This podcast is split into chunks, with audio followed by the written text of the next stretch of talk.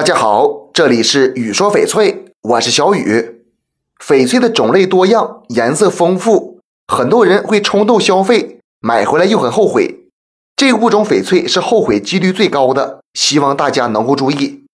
第一，没有鉴定证书的翡翠，翡翠市场良莠不齐，经常有一些不良商家骗人，尤其是旅游景区的玉石店，很多商家甚至用冲胶染色的翡翠来冒充天然翡翠。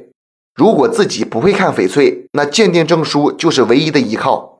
所以在购买时一定要向商家要证书，没有证书的一定别买。而且证书也有造假现象，一定认准国家权威机构标识。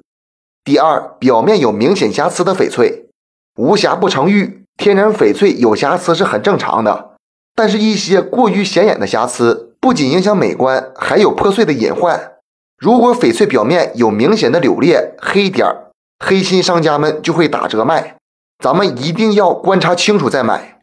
第三，料子太薄的翡翠，有的朋友一上来就想买种水好、透明度高的，但要注意了，不要一味追求透明度而忽略了翡翠本身的品质。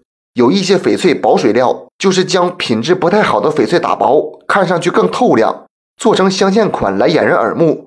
这种翡翠十分脆弱，稍微受点挤压就有可能碎掉，所以在购买时记得把镶嵌的后盖掀起来看一下厚度。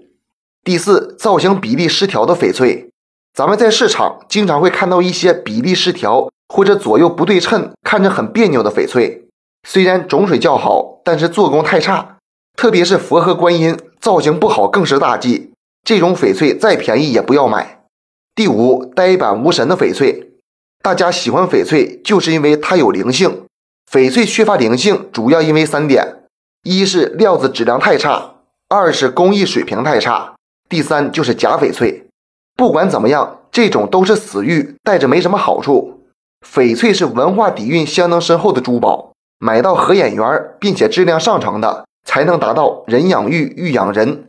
这期节目就给大家讲到这里了。小雨每天都会在朋友圈更新精美、性价比高的翡翠，通过主页就可以找到我，点关注不迷路。那咱们就下一期再见了。